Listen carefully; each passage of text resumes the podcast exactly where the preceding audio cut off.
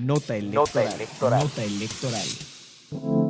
El consejero presidente del INE, Lorenzo Córdoba, señaló que el informe presentado recientemente por el Instituto sobre el impacto de la reforma electoral es producto de un análisis profundo sobre las repercusiones que tendrían en el sistema electoral los cambios aprobados por la mayoría en el Congreso. En un video compartido en sus redes sociales, dijo que el informe concluye que de implementarse los cambios a las leyes, se pondría en riesgo la realización de elecciones ciertas, confiables y transparentes. El contenido y las conclusiones de este informe son compartidas por la totalidad de los 11 consejeros y consejeras que integramos el Consejo General del INE y arrojan una conclusión contundente. En caso de que estos cambios se implementaran, estaría en riesgo la realización de elecciones ciertas, confiables y transparentes como hasta ahora ha ocurrido en el futuro. Explicó que el documento puede consultarse en línea y agregó que las y los legisladores aún están a tiempo de evitar un daño profundo al sistema electoral. Puedes conocer este informe en la página www.ine.mx. Nosotros los consejeros y consejeras electorales del INE los seguiremos compartiendo con la sociedad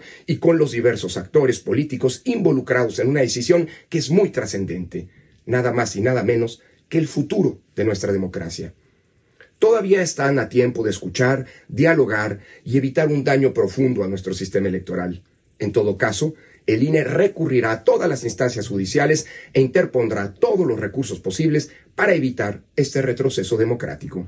Destacó que son muchas las consecuencias de una reforma que se aprobó sin escuchar a quienes saben hacer elecciones en México y sin partir de diagnósticos serios y objetivos sobre el funcionamiento del sistema electoral, el cual hoy garantiza elecciones libres y auténticas con alternancia, estabilidad social y gobernabilidad democrática.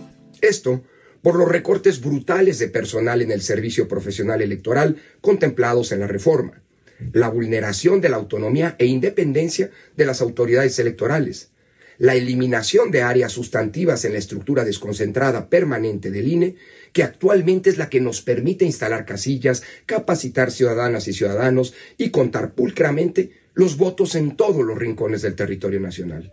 Dijo que además las reformas significan un retroceso en avances democráticos para grupos en situación de vulnerabilidad, así como afectaciones a la infraestructura y servicios del instituto. Consulta el informe sobre los impactos de la reforma electoral en INE.mx. Nota electoral. Nota electoral. Nota electoral. Central Electoral.